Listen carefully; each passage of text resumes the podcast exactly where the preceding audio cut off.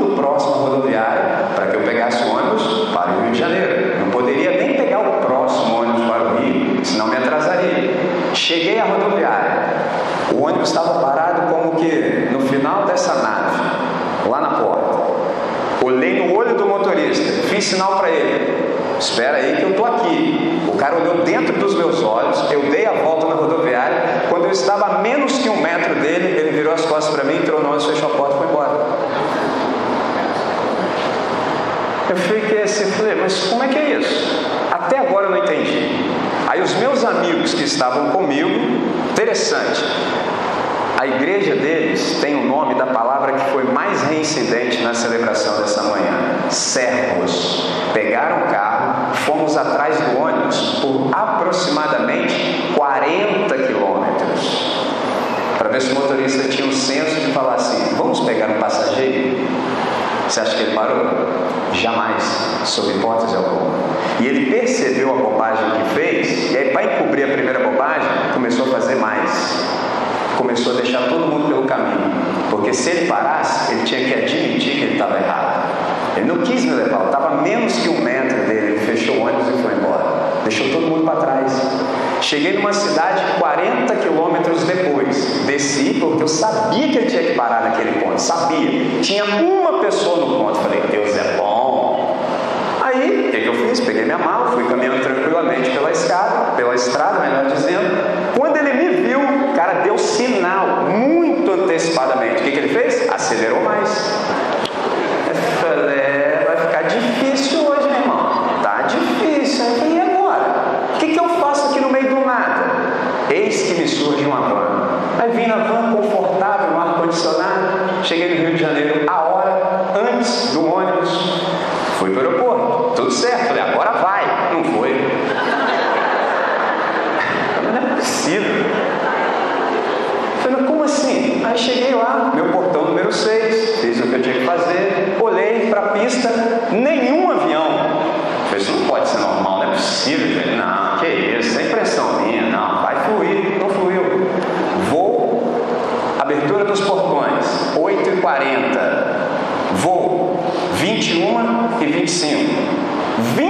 1,50.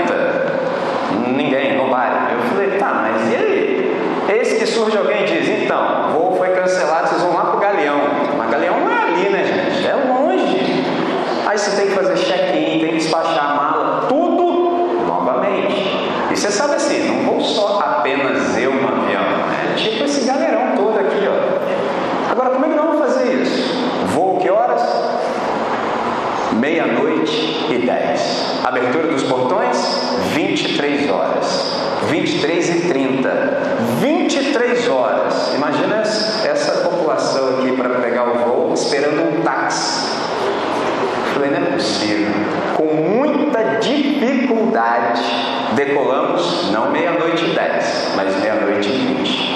Graças a Deus, pelo menos o voo foi suave, tranquilo, fluiu. Cheguei exatamente no quarto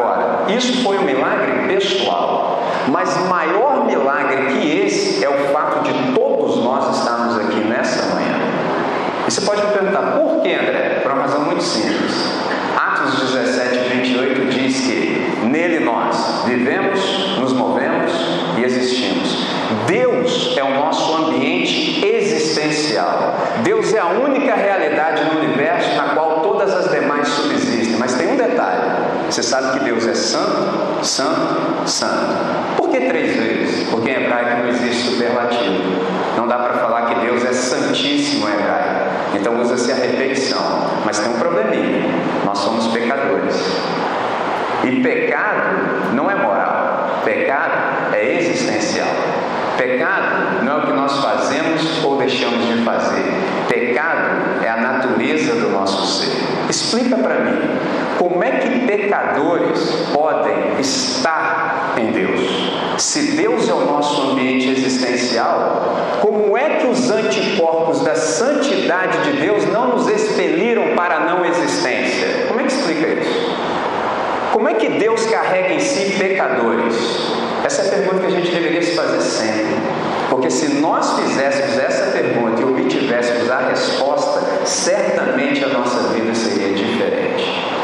Deus carrega em si pecadores, porque entre nós, pecadores, e a santidade de Deus, existe um remédio que é o sangue de Jesus. Deus, ele preserva todos os seres humanos para que a mensagem salvadora do Evangelho os alcance. Você pode falar, André, de onde você tirou isso? Já viu de um episódio em que Jesus libertou um camarada chamado Gadareno? Você sabe o que acontecia com Gadareno. Havia uma legião de demônios Gadareno. Inúmeros, milhares de demônios dentro dele. No entanto, ele estava vivo. Qual é a mensagem do Evangelho? Deus preserva todas as criaturas até que elas possam ouvir a mensagem de libertação. E todas as vezes que Jesus vai libertar alguém opresso pelo diabo, as circunstâncias sempre serão contrárias. Pegou a ideia? Por isso que estarmos nessa manhã extraordinário que nem sempre a gente se dá conta. Eu prestei bastante atenção em tudo que foi dito até aqui, em todas as canções que nós entoamos, até mesmo na primeira leitura que fizemos, e eu quero permanecer exatamente na trilha que o Espírito Santo abriu para nós nessa manhã. Por isso eu quero convidá-lo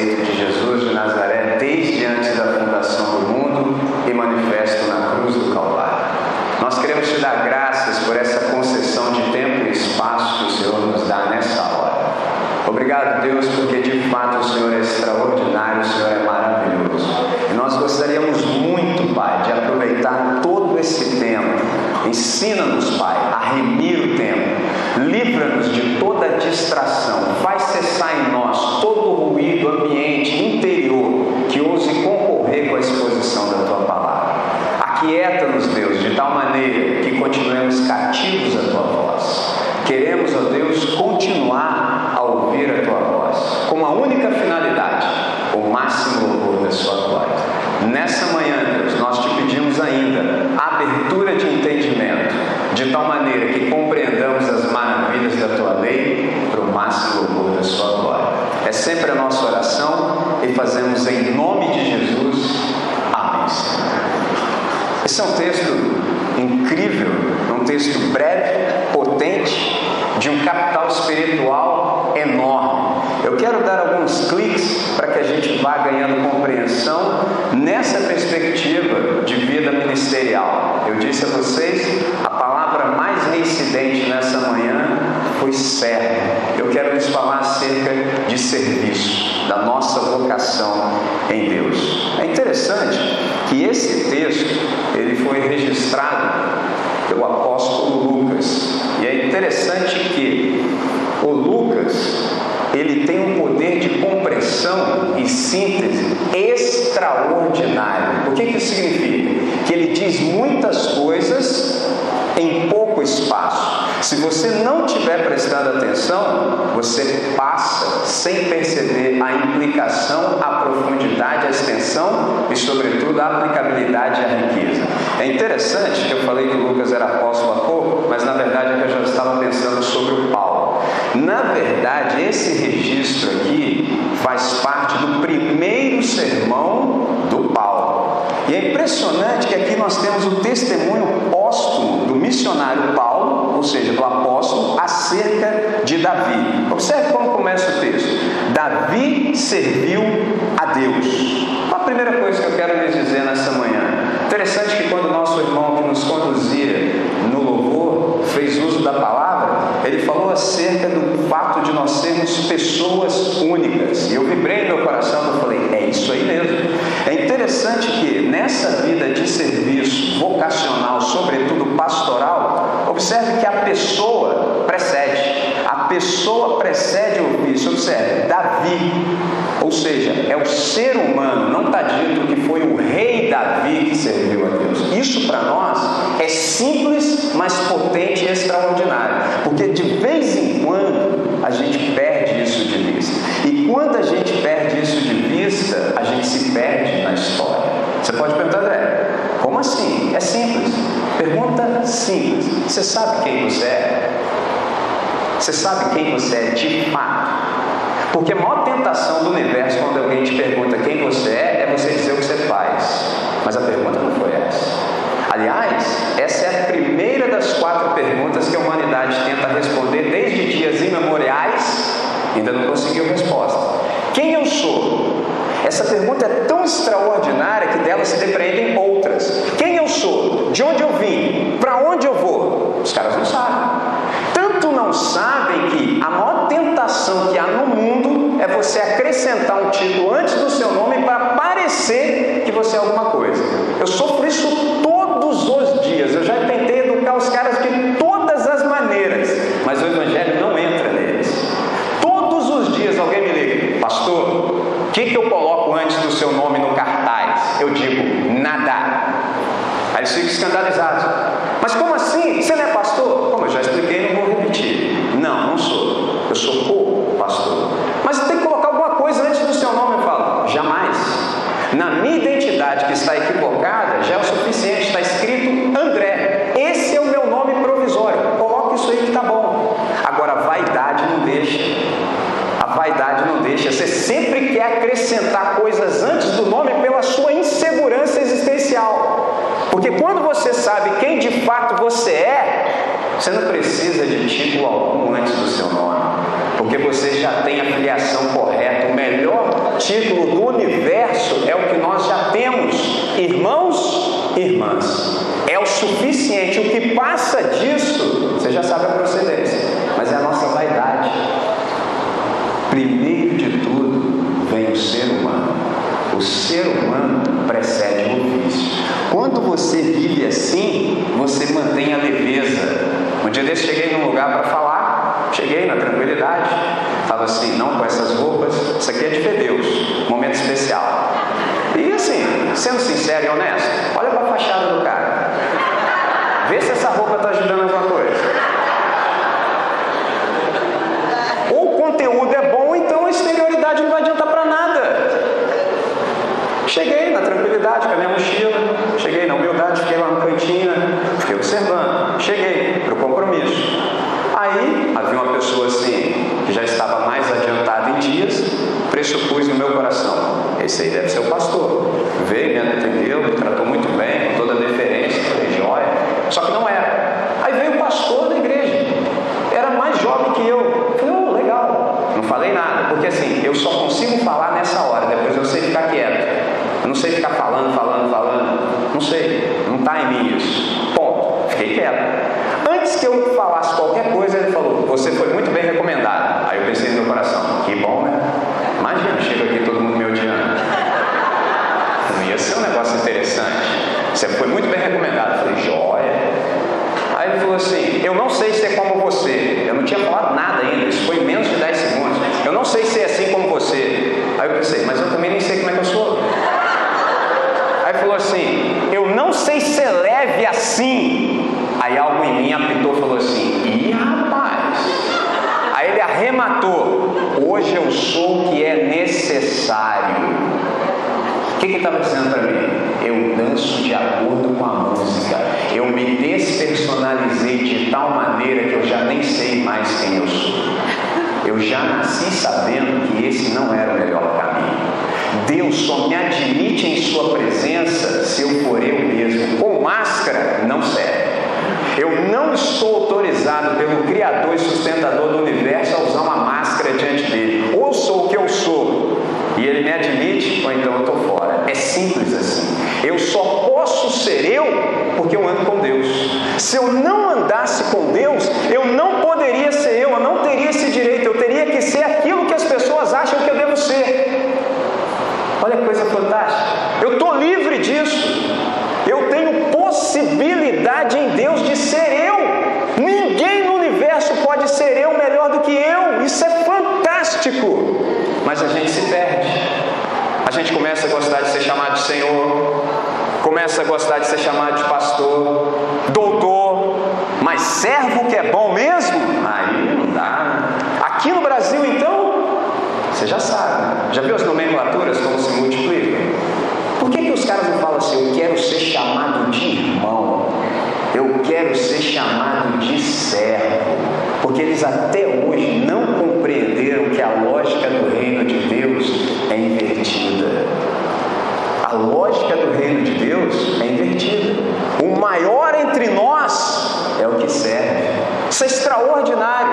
Reino de Deus é uma lógica operacional completamente diferente desse sistema, desse mundo falido. Qual foi o problema? É que nós fomos admitindo tudo que esse mundo produz e colocando para dentro de onde não se deveria colocar. E hoje a gente não suporta mais ser chamado pelo nome. Você pode falar, que é isso, André? Você está sendo radical? Eu não falo nada em tese. Nada. Eu só falo do que eu sei e experimentei. Na minha cidade, na minha cidade, houve um rapaz que ousou chamar um pastor que ele conhecia, intimidade pelo nome, tomou repreensão em público. Ei, alto lá! Eu não estudei quatro anos para ser chamado de fulano de tal, não. Eu sou pastor fulano de tal. Falei, ó. Falei, é mesmo? Quase que eu falei assim, mas onde tira essa identidade que já vem com o pastor na frente? Onde tem isso? Isso é um problemaço. À primeira vista, você pode não perceber as implicações, mas pode ficar tranquilo que ao longo do processo, quem pensa com essas categorias sempre vai se destruir. Porque não tem como você coisificar uma coisa sem despersonalizá-la. Quando você entra nesse ciclo vicioso, é muito difícil sair. Qual é o segredo? Observe o texto. A pessoa precede o ofício. Não há nenhuma distinção entre nós. Nenhuma.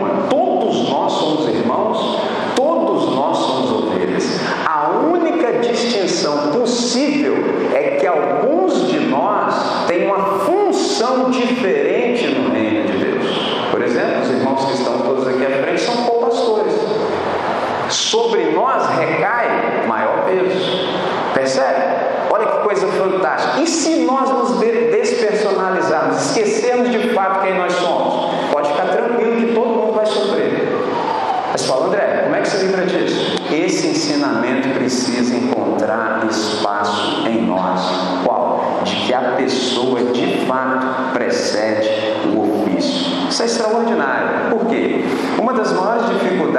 Nós temos é saber distinguir entre a pessoa física e a pessoa jurídica. Ou seja, quais são as minhas características, quais são as minhas potencialidades, quais são os meus dons, talentos, faculdades, quais são ou qual é o meu histórico familiar que me fez ser o que sou e como eu sou. Se nós perdemos isso de vista, a gente perdeu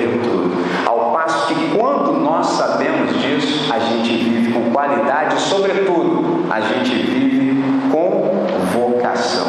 Depois que você aprende a discernir quem de fato você é, a próxima pergunta que você responde é: a que vim? Qual é o meu propósito existencial? Qual é a minha vocação? Você sabe que vocação vem de vocare, a palavra latina, vox. Vocação é você ouvir interessante de ouvir a voz ela, é que ela te dá sentido e significado para a existência. Quando você ouve a voz, você discerne qual é a sua identidade e qual é a sua vocação. E como você sabe quem você é, você discerne quais são os seus dons, talentos, faculdades e habilidades. E tem mais: andando pelo planeta, você vai perceber que algumas coisas não estão do jeito que devem estar. Tudo que não está do estar e você percebeu, você tem que falar assim: é problema meu. Pode colocar meu nome aí, Deus, que eu estou dentro contigo para ser a solução nesse tempo e para esse tempo.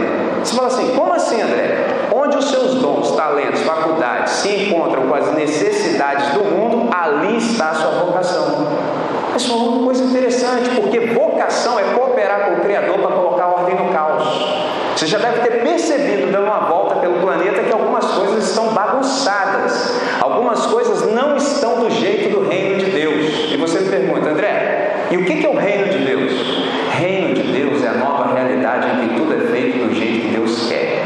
Reino de Deus é a realidade em que só acontece aquilo que é normal. Qual é o problema do nosso planeta? Há muita anomalia, há muitas coisas que não estão conforme a normalidade do Criador. Tudo que não está de acordo com a normalidade é pecado e é problema nosso. Quem viu tem que chamar dois ou três, orar e falar: Senhor, coloca o meu nome aí, porque eu e os meus irmãos vamos resolver isso para o máximo louvor da sua glória. Mas você já percebeu assim que se a gente errar lá no princípio, a gente começa a errar tudo? Esse é o problema. Se você não souber discernir em Deus quem você é, vai dar muito problema na existência. Você fala, por quê, André? Porque a vontade de Deus é a norma de funcionalidade do universo.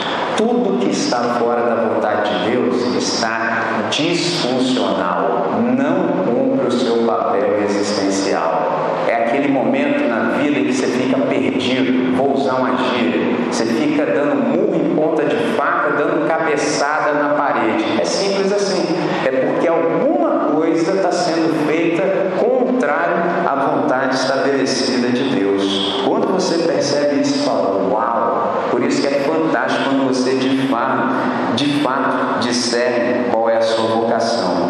Agora observe que não está dito, por exemplo, acerca do Davi, que ele impactou a sua geração, ou mesmo que ele fez a diferença. Está dito que ele serviu. É impressionante o número de congressos que às vezes eu fico vendo e sou chamado para participar, cujo tema é impacto. A moda gospel é do impacto. Só tem um probleminha basilar, fundamental e essencial. Deus nunca trabalhou com impacto. Deus só trabalha com transtorno. Impacto, você se recobra dele daqui a 24 horas. Quem trabalha com impacto é palestrante motivacional.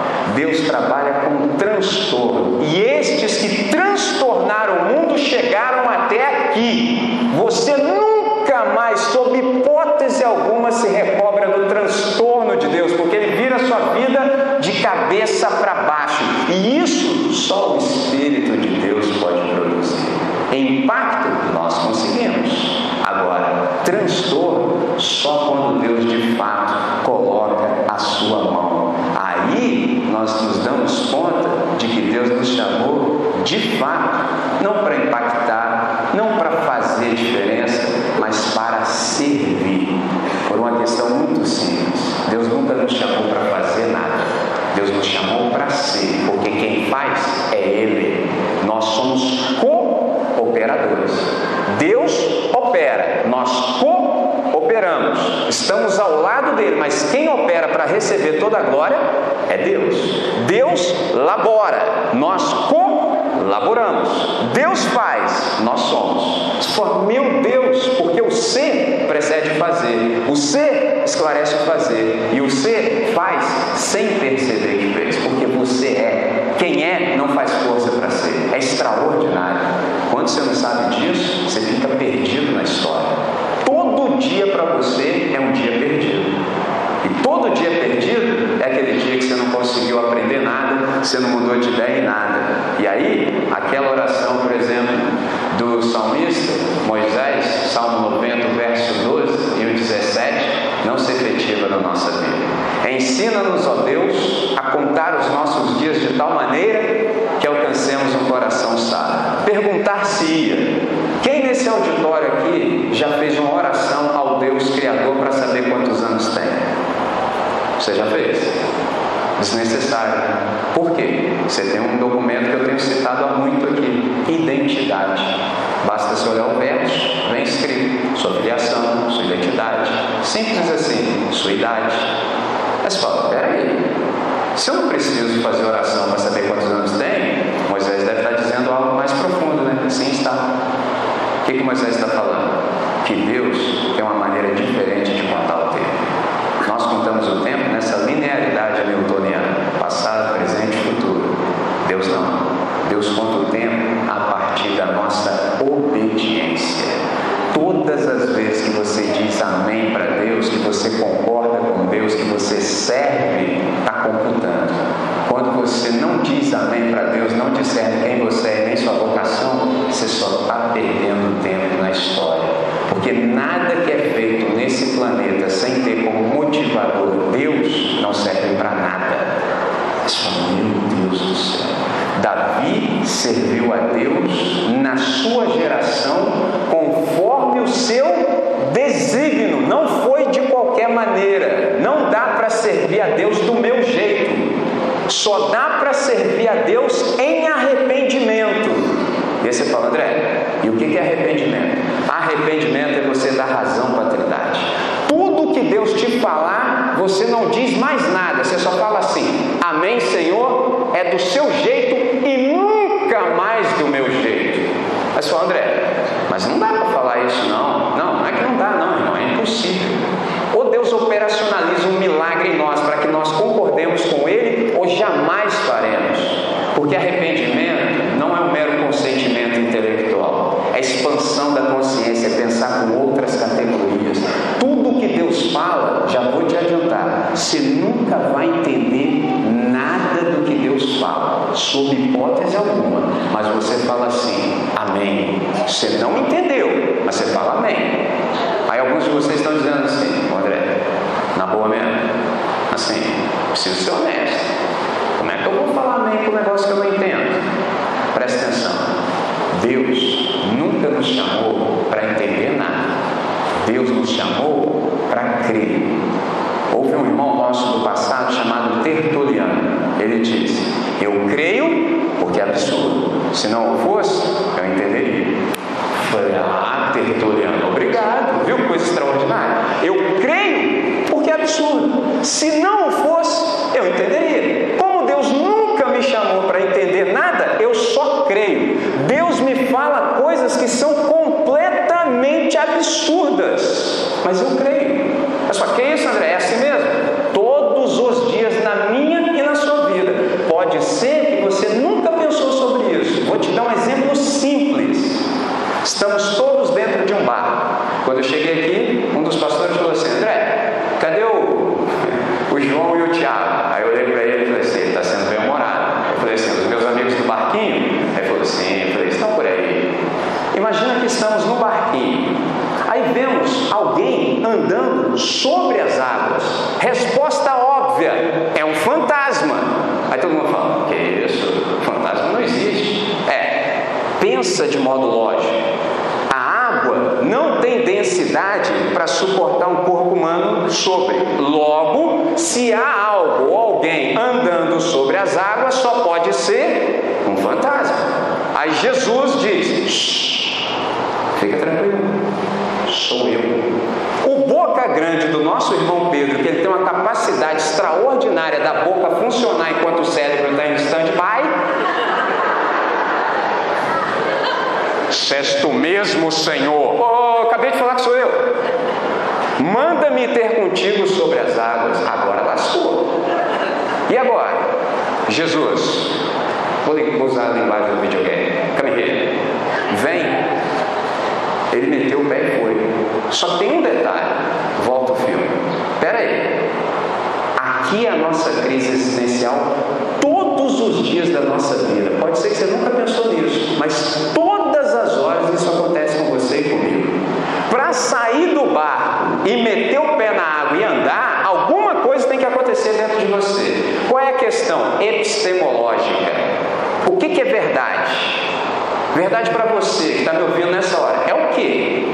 É tudo que te disseram? É tudo que você leu nos livros da escola ou aquilo que Deus fala?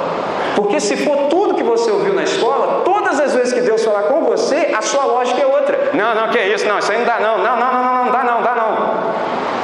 Agora, se a sua lógica for a de Deus, você fala, eu não quero nem saber, não dá. E você vai. E vai embora. Você acha que quem nos sustenta sobre as águas? É o Pai. Você e eu, todos os dias, fomos chamados para ficar sobre as águas. O que, que a gente fez? Achou melhor ficar na acomodação do barquinho. Não, ficar aqui, aqui, ó, barquinho com ar-condicionado, bonzão, sem perigo nenhum. Oh, ai que maravilha. Entendeu? Vamos colocar mais coisa aqui no barquinho para ficar mais confortável, para a gente jamais, sob hipótese alguma, ir para lá? Esse é o problema. Quando isso não se efetiva na nossa vida, a gente perde muito tempo. Por isso que com Deus só dá para andar a partir da conversão e do arrependimento. Todos os dias nós acordamos pela manhã para nos arrependermos. Todos os dias que a gente não se arrepende, a gente só perdeu tempo.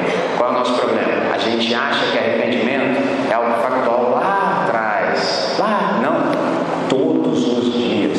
Se você nessa manhã ainda não foi confrontado por Deus para se arrepender, você já perdeu todo esse tempo. Aliás, esse instrumento aqui não serve para dizer quanto tempo a gente tem, ele serve para dizer quanto tempo a gente já perdeu. E alguns de nós sabem exatamente que tem mais passado do que futuro. Mais passado a gente tiver, menos que futuro, mais arrependimento a gente deveria ter, de fato, para a gente não perder tempo. Davi serviu a Deus na sua geração. Isso é magnífico, isso é fantástico. Ou seja, Davi era completamente contextualizado. O que, que isso significa? Que só dá para ser e executar, cooperar com o Senhor nessa geração. Ou você vive tudo que há para se viver no dia chamado hoje, ou não vive nunca mais. E tem um outro detalhe: como é que se serve um Deus que não tem carência de nada? Que darei eu ao Senhor por todos os seus benefícios para comigo? O que, que você vai dar a um Deus que não tem carência exatamente de nada, sequer de criar? Impressionante, né? Não sei se fizeram essa pergunta no conselho. Se eu tivesse, eu faria. Se Deus, na sua infinita solidão, não tinha carência de nada, por que criou? Nenhum livro de teologia tem resposta. Mas a graça comum proporcionou ao poeta dizer, porque o amor não cabe em si. Falei, uau, que extraordinário! O amor não cabe em si. Qual é a resposta que o salmista dá? Tomarei o cálice da salvação.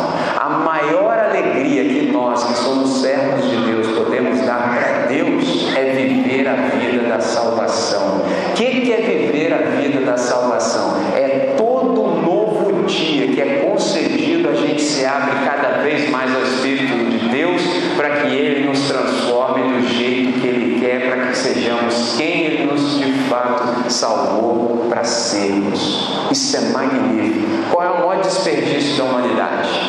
Não se abrir a ação do Espírito Santo. Nessa geração que nós estamos inseridos, nós temos possibilidades inimagináveis. Nenhuma outra geração pôde experimentar o que essa geração experimenta. Mas a gente tem um problema. Qual? Acomodação. A gente é de uma geração que gosta de tudo instantâneo. A gente não sabe esperar nada. Esse é um verbo que a gente não sabe conjugar. E isso faz com que a gente oportunidades. Mas observe isso. Davi serviu a Deus na sua geração, adormeceu e viu corrupção. Só há um tempo de nós exercermos o nosso ministério nesse planeta. E nenhum de nós sabe quanto tempo tem. E quem não sabe quanto tempo tem, na verdade tem muito pouco tempo. Há uma informação extraordinária em Gênesis, capítulo 3, verso 19. Tu és e ao pó tornarás. Eu sei qual é a minha constituição e sei o que pode acontecer. Eu só não sei quando e nem como. Se eu não sei quando e nem como, eu não posso viver de qualquer maneira. Eu preciso sempre viver em temor e tremor, porque a qualquer momento um de nós vai se despedir do planeta Terra. Houve algumas pessoas que morreram no final da tarde de ontem, foram sepultadas hoje pela manhã. Alguns estão deixando o planeta agora, serão sepultados no final da tarde. E nenhum de nós que está nesse auditório ao alcance da voz sabe o que, que vai acontecer. O que, que isso deveria inspirar em nós? Temor e tremor. Eu não posso perder tempo. Eu não posso investir numa identidade que de fato não seja a minha. Eu não posso perder tempo não discernindo qual é a minha vocação. Eu não posso perder tempo não discernindo qual é o contexto no qual estou inserido.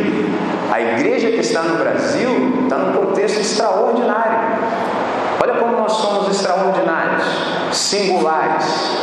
E como é que nós vamos dar as respostas do Evangelho para esse tempo? Porque se fosse para simplesmente repetir caminho, seria a coisa mais fácil do mundo, não precisava nem refletir. Mas como nós precisamos hoje dar as respostas para hoje, isso é extremamente difícil. Por isso eu insisto, discina em Deus qual é a sua vocação. Meu amigo Stanley, meu amigo que faço hoje, pare. É, você acha que eu não estou ligado? Você acha que eu não treinei ali para não dar parada nada? Não é não? Discernam o tempo. Eu estava ali no gabinete com todos e talvez a, a fala mais engraçada quando todos chegaram era assim, está vestido de pastor, né? Pegou? Aí eu ficava só ouvindo, falei, é, já sei tudo que está acontecendo. Um dia, presta atenção, vocês aqui estão na área litorânea, aí houve um pastor que estava assim, devidamente fardado, uma maioria de nós que estão aqui nessa manhã. Só que um dia, a igreja que ele pastoreava era no caminho da praia, no caminho da praia, e ele devidamente paramentado. Um dia ele falou assim, é, tudo errado esse negócio, é, para, vou cometer uma loucura. O que, que você acha que ele fez domingo que vem? Como é que é? Eu falei loucura, eu não falei suicídio. Ele tirou a gravata. Ele estava na praia, devidamente paramentado, tirou a gravata. E assim, não sei como é que é o procedimento aqui, mas no final, na minha igreja local, por exemplo, nós vamos à porta e despedimos irmãos. Aí veio um irmão assim que não participou do dilúvio, mas ele pisou na lama. Aí, quando ele viu o pastor sem a gravata, pega a visão, estendeu a mão, deu aquela respirada profunda, olhou o pastor da planta dos pés ao alto da cabeça, suspirou a primeira vez e disse: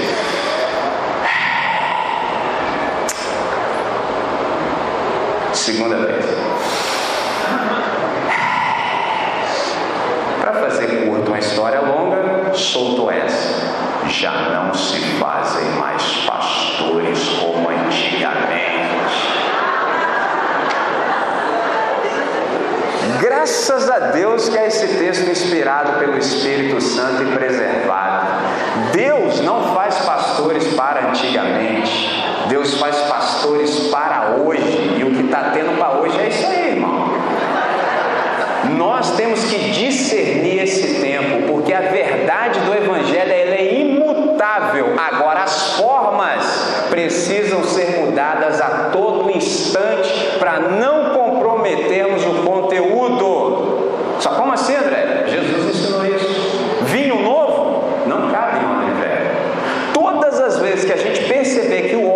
atrapalhando a manifestação do vinho, o que, que nós deveríamos fazer imediatamente? Troca o odre. O que, que nós fizemos? Institucionalizamos o odre. Não se toca no odre, mas isso trouxe um problema para nós. A gente nem percebeu que o vinho virou vinagre. Se a igreja viver do jeito que ela deve, ninguém consegue ficar fora da igreja. Olha bem para minha fachada. Se eu, na sua frente, sem verbalizar, não for a verdade explícita disso, esquece tudo. Davi serviu a Deus na sua geração, conforme o desígnio de Deus, adormeceu e viu corrupção. Qual é a mensagem do Evangelho para nós? Nós somos imortais até cumprirmos o nosso propósito. Ninguém vai morrer antes do tempo se obedece a Deus, ninguém vai ficar depois do tempo se obedece a Deus. Somente aqueles que não obedecem a Deus vão embora antes do tempo. Mas aqueles que de fato dão glória a Deus, vivem conforme o desígnio dele, têm um tempo de cumprir a sua vocação nesse tempo e para esse tempo. Nessa manhã, gostaria de fazer uma aplicação para todos e depois eu gostaria de especificar para o meu amigo Stênio e para o meu amigo Fábio. Primeira coisa, propósito. Procure discernir em Deus qual é o seu propósito existencial. Pode ser que sequer você saiba o que é propósito. Propósito é a razão pela qual algo ou alguém existe. Extraordinário. Presta atenção. Há dois dias magníficos na vida de todos nós. Primeiro dia magnífico é o dia que você nasceu. Esse dia é fantástico, muita gente celebrou. Segundo dia magnífico na sua vida é o dia que você descobre para que você existe, para que você está no planeta. O dia que isso acontece, nunca mais você perde sequer um segundo na existência. Isso me faz lembrar de um escritor russo chamado Dostoiévski, que ele disse o seguinte: o mistério da existência humana não reside tão somente em permanecer vivo, mas em encontrar algo que valha a pena viver. Interessante que um pastor chamado Israel Belo disse o seguinte: vive mais e melhor quem tem um propósito, ou seja, com mais qualidade e com mais intensidade. Aí tem um outro camarada também que infelizmente ele é lido fora do contexto e as pessoas não compreendem, que é o Nietzsche. Ele disse assim: todo aquele que tem uma razão para viver pode suportar qualquer combo. Se você tem uma razão plausível para estar no universo, não importam as circunstâncias, você consegue viver bem. Porque como nós somos servos de Deus, nós estamos resolvidos onde havia para se resolver na nossa interioridade. O lado de fora para nós é só uma questão de circunstância. Se Deus quiser, Ele muda. Se Ele não quiser, Ele transforma nós. É fantástico. Todas as coisas cooperam para o bem daqueles que amam a Deus e que são chamados segundo o seu propósito. Qual é o propósito do Criador em chamar a mim e a você? A gente não disse que a gente tem um chamado? Chamado de Deus para nós é nos transformar em imagem do seu Filho. Observação pertinente. Vocação ela é pessoal e intransferível. Ninguém vai poder ser você no seu lugar. Ninguém pode ser protagonista no lugar do outro. Cada um tem o seu lugar e a sua missão e ninguém o pode substituir. Isso é fantástico. Isso nos traz uma ideia de responsabilidade. O que é responsabilidade? Responsabilidade é a habilidade de responder às demandas da existência. Traduzindo, é você observar esse planeta, sentir no íntimo do ser uma santa inquietação e não conseguir descansar enquanto você não se oferecer como solução e resposta de Deus a isso. Alguns de vocês entraram aqui nessa manhã em busca de resposta. a boa notícia do Evangelho? Você pode cruzar aquela porta sendo a resposta de Deus. Isso é que é magnífico. Deus só disse o que disse porque ele sabia com quais parceiros contaria. Ele só disse o que disse acerca do futuro porque ele sabia que chamaria a mim e a você e a graça dele é irresistível e nós diríamos sim. Nessa manhã, essa é a aplicação geral para os meus dois amigos agora. Sejam no Senhor um homem pleno de humanidade, assim como Jesus de Nazaré. Jesus de Nazaré é o nosso modelo de humanidade. Alguém chegou a dizer, tão humano assim, só sendo Deus. A gente às vezes não percebe isso, que a gente não se dá conta de que Jesus é gente. E a gente fala assim, por exemplo, quando a gente erra. Ô André, releva aí, cara. Você sabe, né? Errar é humano. Aí eu ouço com atenção e tenho que dizer, né?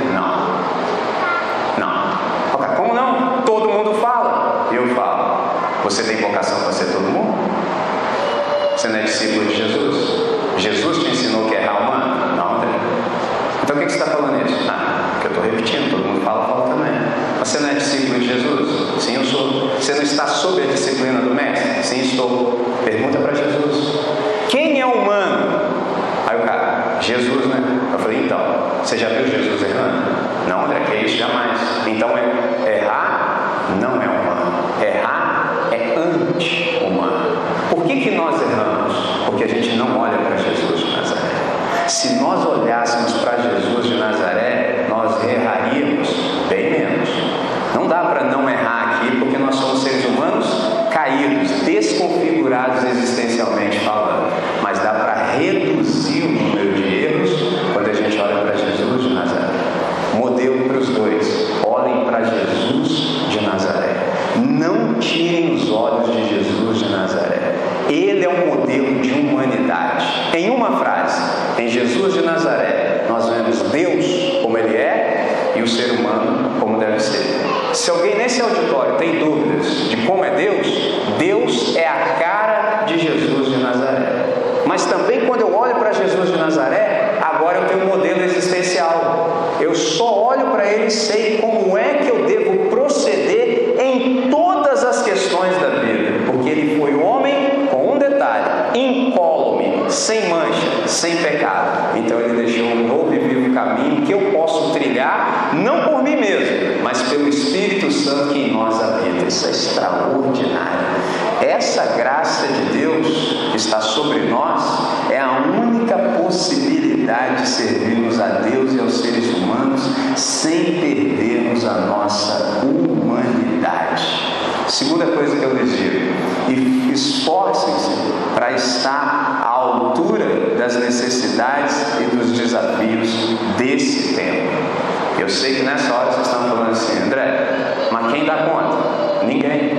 Quem é suficiente para isso? Me lembro do Paulo, quando ele diz em 2 Coríntios, capítulo 3, o verso 5, mas quem é suficiente para essas coisas? Olha a resposta extraordinária do Evangelho. A nossa suficiência está em Cristo. Qual é a minha palavra de encorajamento para os irmãos? Simples. Deem continuidade, uma vez que vocês estão permanecendo na graça do Senhor, de modo que vocês façam isso com paciência e perseverança, para que vocês possam cumprir todos os propósitos Altíssimo. Eu trouxe para vocês nessa manhã o rei o Davi como um arquétipo. Eu queria chamar uma atenção. Foi dito ali no gabinete que um entre nós é do time da psicanálise. Então isso é extraordinário. Por quê? Se a gente lê Samuel, Reis, Crônicas sem os Salmos, isso não fará bem para as nossas almas. Por quê? Porque nos Salmos nós temos a psicanálise. Se a gente lê só os feitos, você se sente desse tamanho. Mas quando você lê o Salmo e vê a alma, você fala: Ah, entendi agora que eu não estou sozinho no planeta.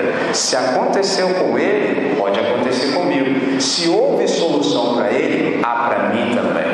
Eu quero caminhar para encerrar dizendo uma coisa. Romanos, capítulo 15, verso 4 diz assim: Tudo quanto outrora foi escrito, para o nosso ensino foi escrito, a fim de que pela paciência e consolação das Escrituras tenhamos esperança. Esse texto foi preservado pelo Espírito de Deus para que nenhum de nós passe pela existência desesperado. Nós temos todo o encorajamento a partir da palavra de Deus. O que foi feito, foi feito, trouxe glória para Deus naquele tempo. Hoje é o nosso tempo. Nós somos aqueles que somos privilegiados com a vocação celestial. Isso não é coisa de somenos importância, isso é extraordinário. Deus não precisa de nenhum de nós. Então, se Ele nos chamou, Ele está nos concedendo um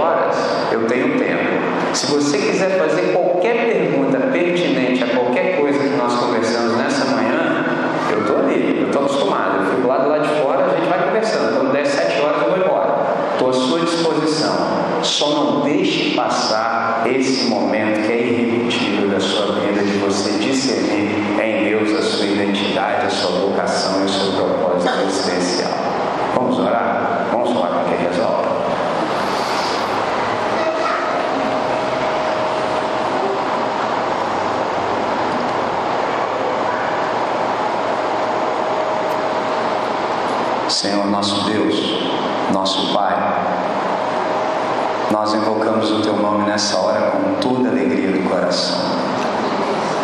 Obrigado, Pai, por termos o privilégio de participarmos de uma celebração extraordinária como essa. Nós gostaríamos muito que nessa hora, pelo Teu Espírito, que estas palavras que são vivas, que elas sejam feitas ativas na vida de todos aqueles que creram pela fé. Senhor, sintoniza-nos, Deus, na frequência certa com o teu propósito para a humanidade.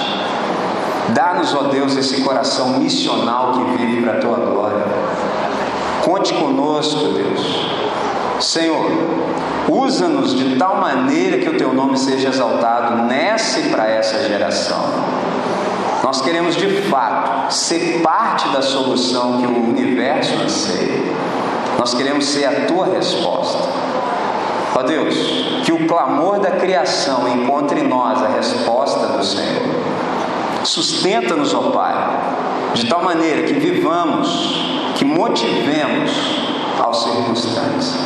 Que todos aqueles que estão com os olhos fitos em nós, que eles possam encontrar encorajamento. Pai, não nos deixe de fora daquilo que o Senhor está realizando no planeta hoje. Não nos deixe viver, Senhor, para sermos inúteis. Pelo contrário, Deus, nós queremos ter utilidade em tuas mãos. Nós queremos de todo o coração cooperar com o Senhor no dia chamado hoje, com aquilo que está sendo realizado pelo Senhor no dia chamado hoje. Para isso, Deus, dá-nos discernimento, dá-nos visão macro, Deus, dá-nos visão ampla. Ajuda-nos, ó Deus, a começarmos do local onde nós estamos inseridos. E envia-nos, Senhor, e usa-nos a partir do lugar onde estamos exatamente agora. Nessa manhã, Deus, o Senhor está suscitando vocações. E nós te agradecemos por isso. Te pedimos preservação desse chamado, que esse povo jamais venha arrefecer. Pelo contrário, que ele possa queimar pela eternidade. Nessa manhã, Deus, é desse jeito que nós oramos com toda a gratidão no coração e fazemos essa oração em nome de Jesus. Amém. Amém. Grato. Isso é